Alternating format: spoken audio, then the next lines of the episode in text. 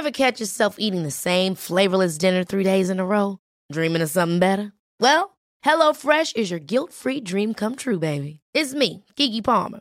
Let's wake up those taste buds with hot, juicy pecan-crusted chicken or garlic butter shrimp scampi. Mm. Hello Fresh. Stop dreaming of all the delicious possibilities and dig in at HelloFresh.com. Let's get this dinner party started.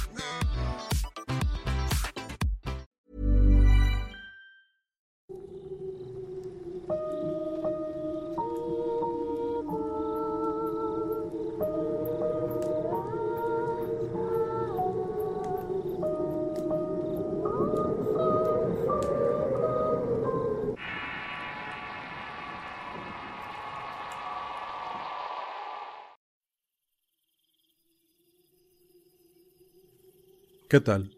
Soy Eduardo Liñán y en este podcast vamos a hablar de un tema que han estado comentando y del cual se tiene mucha curiosidad. Antes que nada quisiera agradecer su invaluable apoyo a un servidor y al canal de Relatos de Horror. Leer sus comentarios siempre es gratificante y motivan a seguir en este viaje. Así que, sin más preámbulos, comenzamos. Seguramente alguna vez has visto, has visitado alguna tienda esotérica o hierbería en busca de algún elemento para hacer alguna práctica, conjuro, talismán o amuleto para la buena suerte. Te darás cuenta que todas son parecidas y venden siempre los mismos elementos o artilugios. Además de eso cuentan con un innumerable catálogo de figuras de diversas deidades o representaciones de diablos y santos. De estos últimos, si has puesto atención, notarás que hay algunos que aunque parecieran extraños, son venerados por mucha gente que le piden favores o milagros. Otros más están relacionados con prácticas de magia negra y brujerías potentes que incluso son más poderosas que las antiguas prácticas provenientes de otros continentes. La primera de estas figuras de las que voy a hablar en esta ocasión es el Anima Sola, representada por una mujer que está rodeada por llamas y en un estado suplicante encadenada de sus brazos. Según Wikipedia, Existe una leyenda al respecto y nos habla que en el siglo I vivía en Jerusalén una joven judía llamada Celestina Abdegano. Formaba parte de un grupo de mujeres encargadas de llevar agua a los reclusos de la antigua Jerusalén. Durante el Viernes Santo, mientras Jesús fue crucificado, la mujer dio de beber a los ladrones Dimas y Gestas, pero se negó a hacerlo con Jesús por temor a los romanos, de tal suerte que fue maldecida y desde entonces las jarras de agua se le secaban con tan solo tocar sus manos. Fue condenada a padecer sed y sufrimiento en la tierra y más allá. Al morir, sufriría el mismo tormento en el purgatorio, en donde permanece atormentada, esperando ser llamada el día del juicio y poder obtener el perdón divino para ascender al cielo, o la condena eterna que la haría descender al infierno. En nuestro país se tiene una idea un poco distinta a esta leyenda, antes que nada, se sabe que el ánima sola no es una santa consagrada por la Iglesia. Sin embargo, hay muchos católicos que profesan esta creencia y le rezan para obtener su intercesión ante Dios para la realización de algunos favores o milagros, tal y como se hace con otras figuras reconocidas como santos. No obstante, la leyenda conocida de esta figura es tan inexacta como las formas en las que es invocada variando mucho eh, según la región geográfica y la creencia de algunas personas, ya que se sabe que así como hay personas que piden su intercesión para actos buenos, las hay quienes la conjuran para el mal. En la fe católica hay muchas devociones. Una de ellas son las ánimas del purgatorio, en especial el ánima sola, cuya intención de aquellos que le rezan y encienden veladoras es para disminuir sus penas y castigos por faltas cometidas. Otras, en cambio, la invocan y conjuran con el fin de amarrar sentimentalmente a una persona, perjudicarla de diversas formas. Se dice que también es un espíritu que cobra estos favores y se deben de pagar las promesas al pie de la letra, tal cual lo ofrecieron, si concede la petición, a riesgo de que si no se cumple con lo pactado, el ánima sola puede cobrarse de formas nefastas. La creencia católica practica oficialmente la oración por las almas en el purgatorio, Así que no es de extrañar que se tengan evidencias de estas presencias en templos y hogares de personas que piden a estas ánimas su intercesión. mientras que el ánima sola toma un sentido más específico, no solo en la fe, sino en las prácticas esotéricas donde es más conocida. La reconocemos porque representa un alma que sufre en el purgatorio. Antiguamente era representada como un alma femenina, pero ya es común también encontrar figuras masculinas, siendo la más conocida una mujer de buen aspecto, que rompe gradualmente sus cadenas dentro de un calabozo rodeado por las llamas, las cuales representan al purgatorio. Ella parece penitente y reverente, sus cadenas rotas indican independencia y liberación. Algunos piensan que al ser una entidad independiente, se le puede conjurar con diversos fines.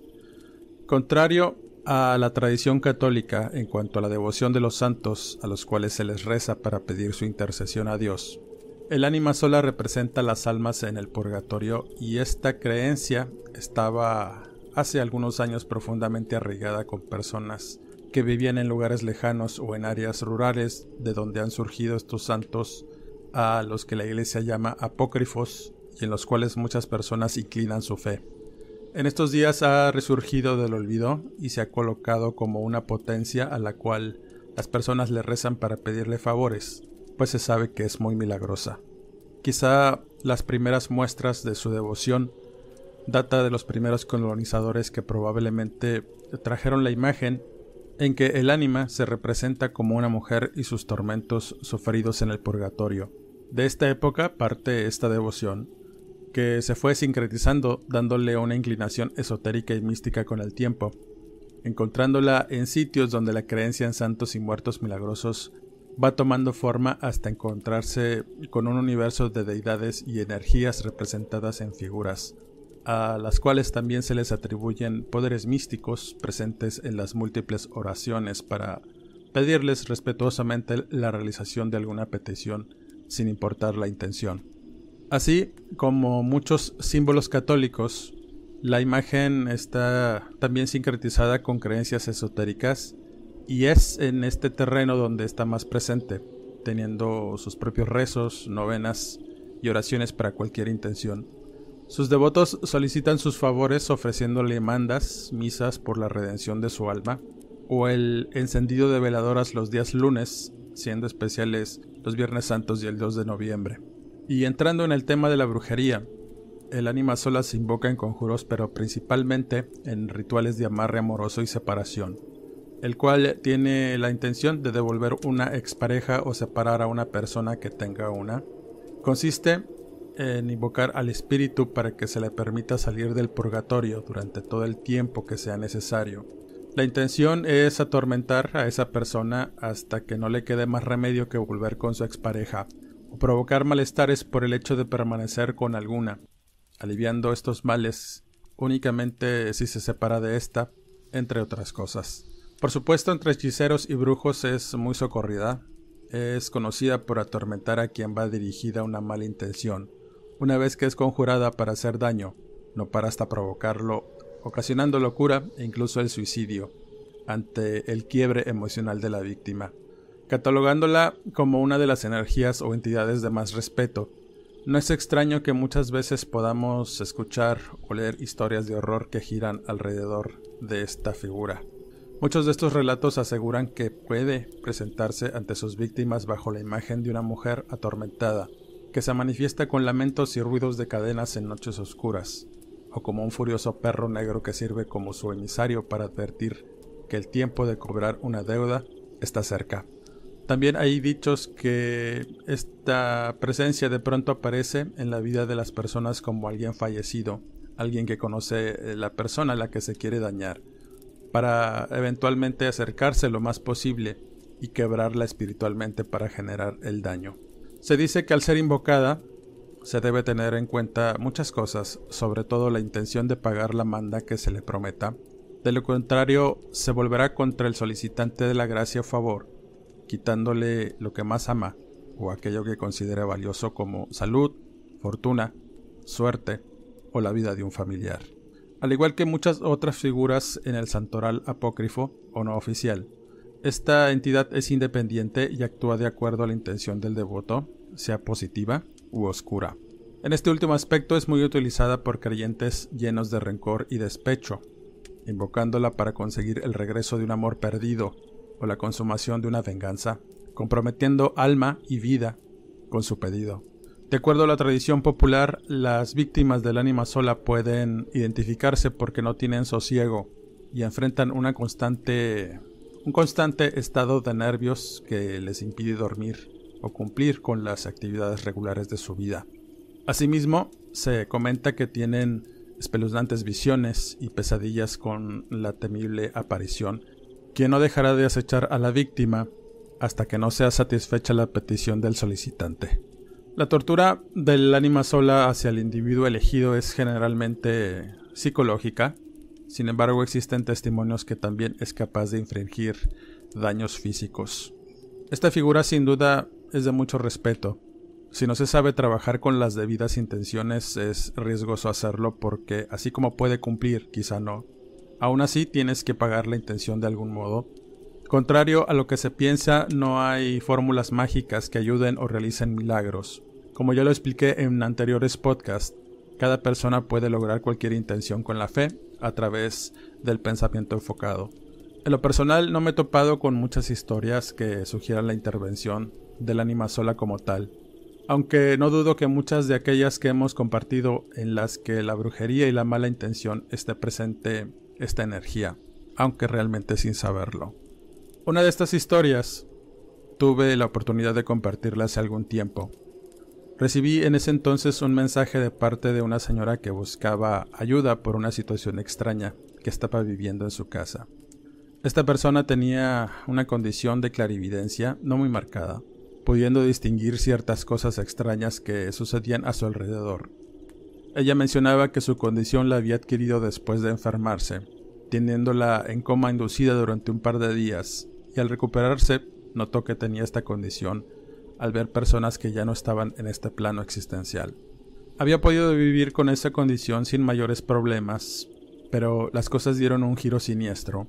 Ella Tenía una papelería en su casa, ubicada en una unidad habitacional. Había comenzado de forma modesta y gracias a su esfuerzo y al trabajo duro, logró levantar ese negocio acreditándose entre los vecinos. Pero con la prosperidad llegaron también varios problemas. Algunos tenían solución, pero otros rayaban en lo extraño. Ella tenía muchas amistades y conocidos en aquel lugar. Al tener el negocio tenía también contacto con innumerables personas que todos los días llegaban por alguna razón a su papelería. Pero un día, y de la nada, las cosas comenzaron a salir mal.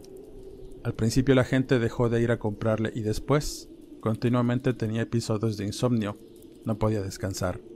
Y cuando podía hacerlo era molestada por cosas raras y tocamientos que sentía durante la noche que la hacían despertar molesta e incómoda. Ella vivía sola en compañía de sus dos perros, y se había alejado de su familia hacía mucho tiempo, por lo que tuvo que salir adelante sola. Y las cosas comenzaron a ponerse aún más tensas cuando esas manifestaciones extrañas que padeció sucedieron durante una noche mientras estaba en un estado de vigilia, entre dormida y despierta. Tenía preocupación por no vender y tener varias deudas. Eso le impedía dormir. Mientras intentaba conciliar el sueño, notó que la luz del pasillo se encendía y casi al instante pudo percatarse de alguien que pasó cerca de su puerta. Lo supo por la sombra que reflejó en el piso a través de la luz que se reflejaba debajo de ésta. Sintiendo pánico, pensó que quizá alguien se había metido a robar. Así que de inmediato se levantó para mirar al pasillo, y antes de abrir la puerta, con asombro vio que la luz se apagó de pronto. Por lo que salió asustada, pensando lo peor, y comenzó a encender todas las luces de su casa solo para darse cuenta que estaba todo cerrado. Desconcertada, regresó a su habitación e intentó dormir, pero apenas al cerrar los ojos sintió un golpe en el hombro y posteriormente un violento apretón en su cuello que la puso en alerta. Sintió dolor y ardor con aquel violento toque, haciendo que se levantara asustada a encender la luz. Y sin poderlo creer que estaba pasando, fue a mirarse a un espejo y con horror vio que tenía unos dedos marcados en su cuello y espalda. En este punto no quiso caer en la sugestión, pero dado lo que sintió y las evidencias de un acoso directo por parte de alguna fuerza invisible, ya no pudo dormirse, quedándose despierta durante toda la madrugada, La mujer reveló que mientras estuvo en vela, escuchaba un ruido peculiar afuera de su casa y sobre el techo. Eran ruidos de cadenas arrastrarse y golpetear las paredes y los techos de la casa.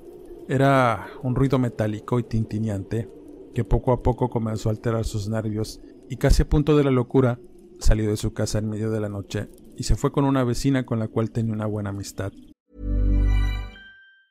There's never been a faster or easier way to start your weight loss journey than with PlushCare.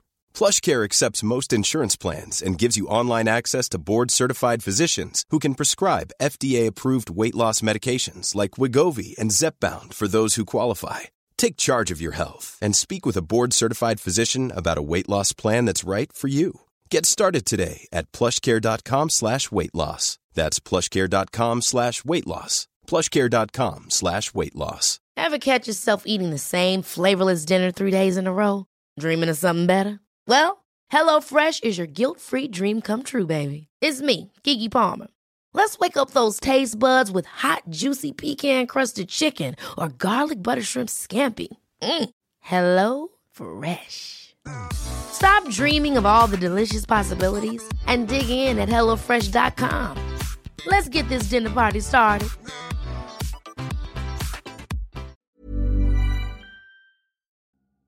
La primavera está aquí, así que es el mejor momento para sacar lo viejo de la rutina y vivir nuevas experiencias, entre ellas nuestros estrenos de terror, y hasta una nueva manera de obtener dinero con tus compras gracias a iBota. iBota es una app que puedes descargar totalmente gratis y que te da la mayor cantidad de dinero en efectivo en cientos de artículos y marcas, no solo en las botanas que disfrutas mientras nos escuchas. Olvídate de otras apps que son igual que brujos charlatanes y solamente te dan puntos fantasmas. Con iBota simplemente agrega tus ofertas a la aplicación y obtén dinero real que podrás transferir a tu cuenta bancaria, PayPal o tarjeta de regalo. No lo dudes y únete a una comunidad con 50 millones de usuarios que ya disponen de los beneficios de más de 2.700 marcas y tiendas, como Lowe's, Macy's, Sephora y Best Buy. Y para que termines de convencerte, en este momento iBota está ofreciendo a nuestro público 5 dólares solo por probar iBota usando el código horror cuando te registras. Solo tienes que ir al App Store o Google Play Store y descargar la aplicación iBota gratis para comenzar a ganar dinero en efectivo y usar el código horror. Esto es iBota en Google Play o App Store y usa el código horror. Aprovecha los nuevos comienzos y corre a descargar la aplicación para ganar más cashback.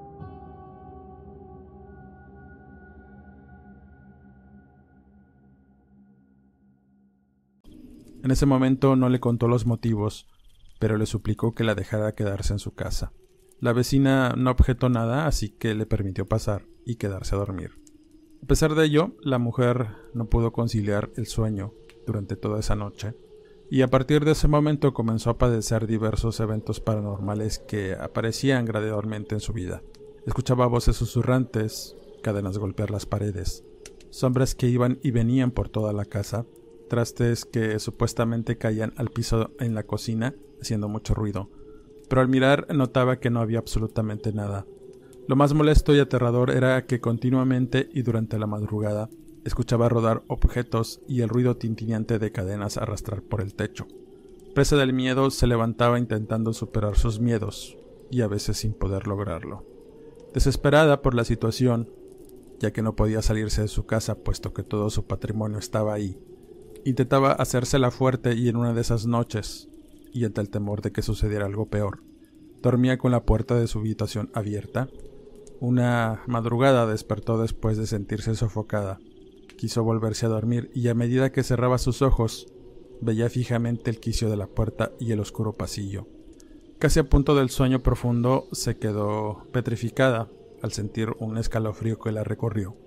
Luego de ver una sombra pararse en la entrada de la habitación, debido a la oscuridad no pudo distinguir quién o qué era lo que estaba ahí parado. El terror hizo que su cuerpo se quedara en parálisis total, cuando aquella sombra comenzó a moverse muy lento hacia donde ella estaba, y cuando sus ojos se acostumbraron a la oscuridad, un leve destello de unas lámparas de la calle que se colaba por las cortinas de su ventana le mostraron que aquella aparición se trataba de una mujer fantasmal, de rostro pálido y cabellos largos que caían sobre su rostro. Parecía levitar lento hacia donde ella estaba. Lo más notable de aquella aparición eran un par de grilletes con cadenas rotas que colgaban de sus muñecas y hacían ese ruido tintineante que muchas veces escuchó y la desquició. El rostro de aquella aparición reflejaba melancolía y súplica, pero al acercarse notaba que ese gesto iba cambiando por uno más violento. Al verlo tan de cerca sintió aún más horror. Incapaz de moverse, su cuerpo tembloroso y sus ojos desorbitados vieron cómo esa peculiar mujer se sentó en su cama y se acostó junto de ella, sintiendo un frío de muerte que casi hace que su corazón dejara de latir por el miedo. Volteó lento para mirar lo que estaba a su lado, viendo que los ojos de aquella aparición estaban frente a los suyos. En ese instante simplemente pidió perdón por lo que fuera, creyendo que iba a morir, y rogó a Dios por su alma. Fueron breves segundos en los que cerró sus ojos y al volverlos a abrir, vio con asombro que la aparición ya no estaba, pero aún podía escuchar las cadenas dentro de la casa. Ese breve respiro le hizo recuperar la movilidad e intentó transformar el miedo en valor corriendo por una Biblia que tenía guardada para comenzar a orar salmos. Pero las emociones que enfrentaba eran demasiado para ella. Estaba a punto de la locura por lo que decidió nuevamente pedirle asilo a su vecina.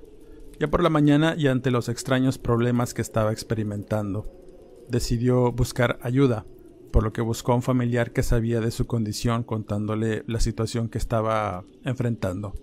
El familiar le recomendó que buscara una curandera, ya que por sus dichos y la situación se notaba que estaba siendo objeto de alguna brujería o de algún trabajo negro, ya que había muchas personas que envidiaban su éxito y su buena vida, que muchas veces no ocultaba y eso atraía muchas miradas y algunas de esas pues no eran buenas.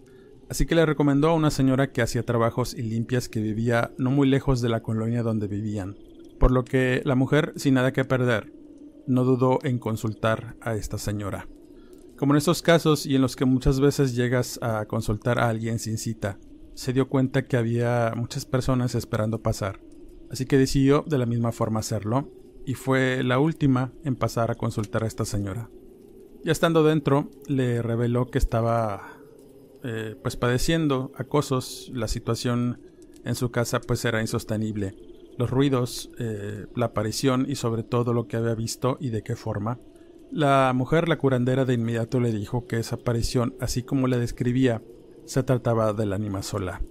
Una brujería muy poderosa, según ella, y que quizá le había lanzado a alguien que le envidiaba su éxito, por lo que debían trabajar en apaciguar el ánima primero, ofreciéndole misas, oraciones y encendido de veladoras para que fuera indulgente con ella. El ánima sola no es mala, decía la señora. Malas son las personas que conjuran para hacer daño y la maldad no la ve con buenos ojos. Si le hablas con respeto y le muestras devoción, te dejará en paz, afirmaba la curandera.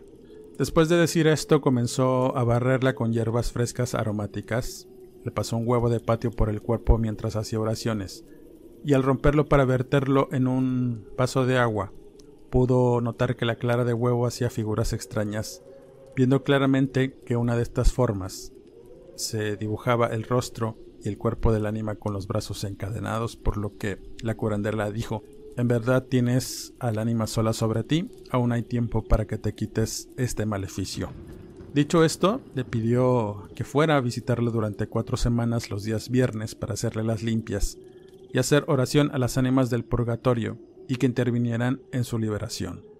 Después del tiempo establecido para sus limpias, comenzó a notar que todo iba mejorando, sobre todo en las manifestaciones de su casa. De un día para otro, aquella ánima dejó de aparecerse y dejó de escuchar los ruidos de cadenas. Poco a poco la situación de su casa mejoró, incluso le comenzó a ir mejor en el negocio. Agradecida con la señora no dudó en retribuirle en diversas cosas, pero la mujer le dijo que no necesitaba nada. Lo único que le pedía era que tuviera siempre presente al ánima sola y a las ánimas del purgatorio cerca de su casa y de su negocio, por lo que se consiguió figuras y oraciones a las cuales siempre les tenía encendidas una veladora y todos los días pedía por las ánimas. Esta historia cierra con un evento extraño que sucedió después de este proceso de liberación, Y es que la mujer notó que aquella vecina con la que se quedaba cada vez que tenía un episodio de tensión, repentinamente empezó a tener serios problemas en su familia y de salud. Perdió su casa por estar sumida en muchas deudas y uno de sus hijos, el mayor, murió en un accidente de motocicleta. Su marido perdió el trabajo para después abandonarla y en general las cosas fueron mal para aquella vecina. Sin querer relacionar nada de estos eventos con las apariciones de su casa, un día intempestivamente recibió la visita de la vecina y comenzó a reclamarle por su situación, además de reprocharle que a ella sí le iba bien en todo. Entonces comprendió que aquella vecina era quien realmente le había hecho el daño y para ello había conjurado al ánima sola. La vecina simplemente se alejó de la vida de esta mujer, quedando como evidencia los alcances del ánima sola. Con esta idea nos damos cuenta del poder que pudiera tener esta aparición, y es común que en tiendas esotéricas se consigan estampitas y novenarios del ánima sola. En muchos casos, además de los alcances oscuros, también se le relaciona en el aspecto amoroso como una intercesora o intermediaria en asuntos del corazón, entre otros favores que la ponen a la par de los santos católicos y los muertos milagrosos. Alguna vez tuve la oportunidad de conocer estas novenas, y al analizarlas me di cuenta que contienen oraciones que deben rezarse todos los días, habiendo otras en las que se debe hacer un novenario de rezos por nueve días seguidos con la intercesión de su alma. Si analizas un poco los rezos, te darás cuenta que son una invocación a las ánimas del purgatorio y estas últimas sí son reconocidas por la Iglesia, aunque muchas personas afirman que el ánima sola es una santa, no es proclamada como tal. Al tener la oportunidad de platicar con las personas que iban a adquirir sus novenas y sus estampitas, además de comprarle veladoras para mantenerlas encendidas en los altares dedicados a esta figura, me decían que el ánima puede conceder cualquier favor, aunque es muy celosa y estricta con aquello que le puedes llegar a prometer, o aquellas mandas que le dedicas para la obtención de alguna gracia. Me di cuenta que el ánima sola es muy popular entre los devotos que rezan las oraciones para invocarla y pedirle favores. Y otra de las cosas que son notables en esta figura es que proyecta soledad y abandono. Mucha gente afirma que representa a los muertos que mueren solos, sin familiares que los procuren o que puedan velar por estas almas en su camino hacia el más allá. Sin duda, eh, su historia trágica, como todas las de la mayoría de los santos que están relacionados con la Iglesia y sobre todo con Jesucristo, nos remite al pecado que cometió y la coloca como un mito, además de mostrar una enseñanza y moraleja punitiva muy característica de la Iglesia Católica en la que el premio castigo estaba muy marcado en su doctrina y en los que hacen mención que a pesar de que una persona cometa un terrible pecado como el ánima sola, puede ser perdonada en el purgatorio gracias a las oraciones de los vivos colocándola así como en una posibilidad de pecar y de redimirse en el más allá, gracias al arrepentimiento y a la carga compartida de la culpa por muchas personas que le rinden culto. Aunque muchas veces se puede llegar a confundir las ánimas del purgatorio con el ánima sola, esta última es una especie de identidad única e independiente, aunque está íntimamente relacionada con las ánimas del purgatorio, las cuales ante la imposibilidad de alcanzar la luz y el perdón, hace que de alguna manera ayuden a los vivos en el logro de sus objetivos, para así alcanzar la redención.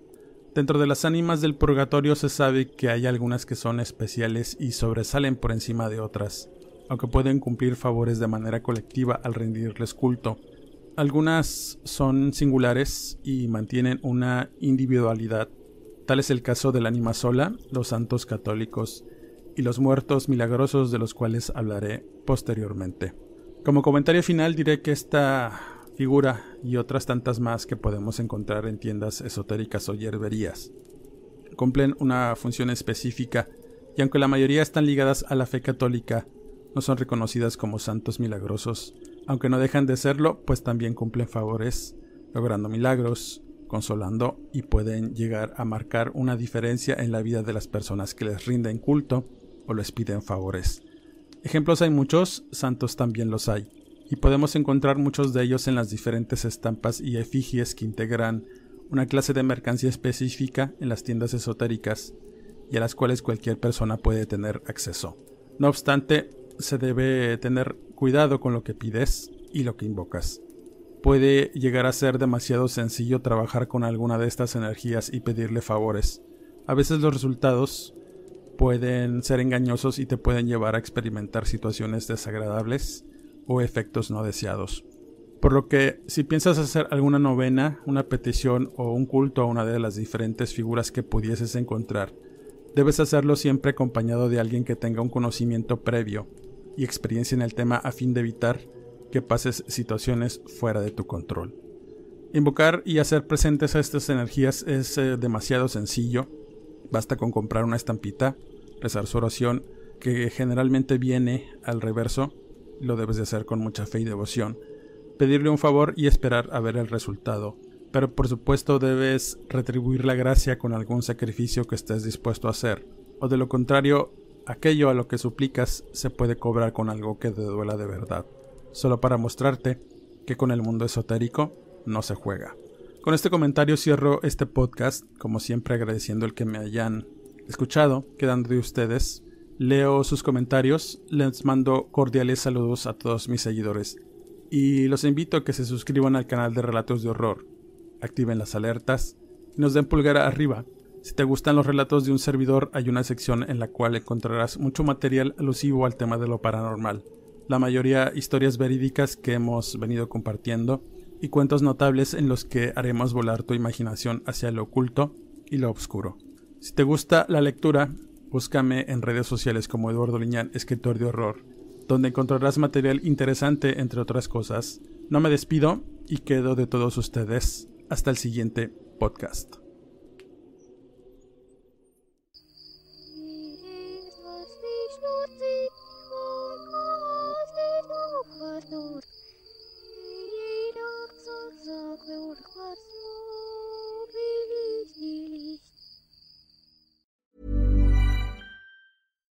Catch yourself eating the same flavorless dinner three days in a row?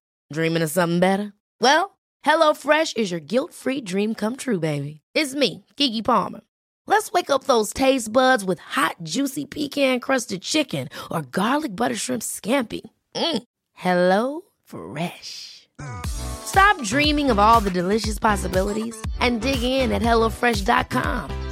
Let's get this dinner party started. If you're looking for plump lips that last, you need to know about Juvederm lip fillers. With Juvederm Volbella XC and Juvederm Ultra XC, your lip look, whether it's subtle or bold, can last up to one full year with optimal treatment and no additional maintenance. Find a licensed specialist and see if it's right for you at juvederm.com today. That's J U V E D E R M.com. Add fullness to lips in adults over 21 with Juvederm Volbella XC or Juvederm Ultra XC. Do not use if you have severe allergies or a history of severe allergic reactions, or if you're allergic to lidocaine or the proteins used in Juvederm. Tell your doctor if you have a history of scarring or taking medicines that decrease the body's immune response or that can prolong bleeding. Common side effects include injection site redness, swelling, pain, tenderness, firmness, lumps, bumps, bruising, discoloration, or itching. As with all fillers, there's a rare risk of unintentional injection into a blood vessel, which can cause vision abnormalities, blindness, stroke, temporary scabs, or scarring. For full important safety information, visit juvederm.com.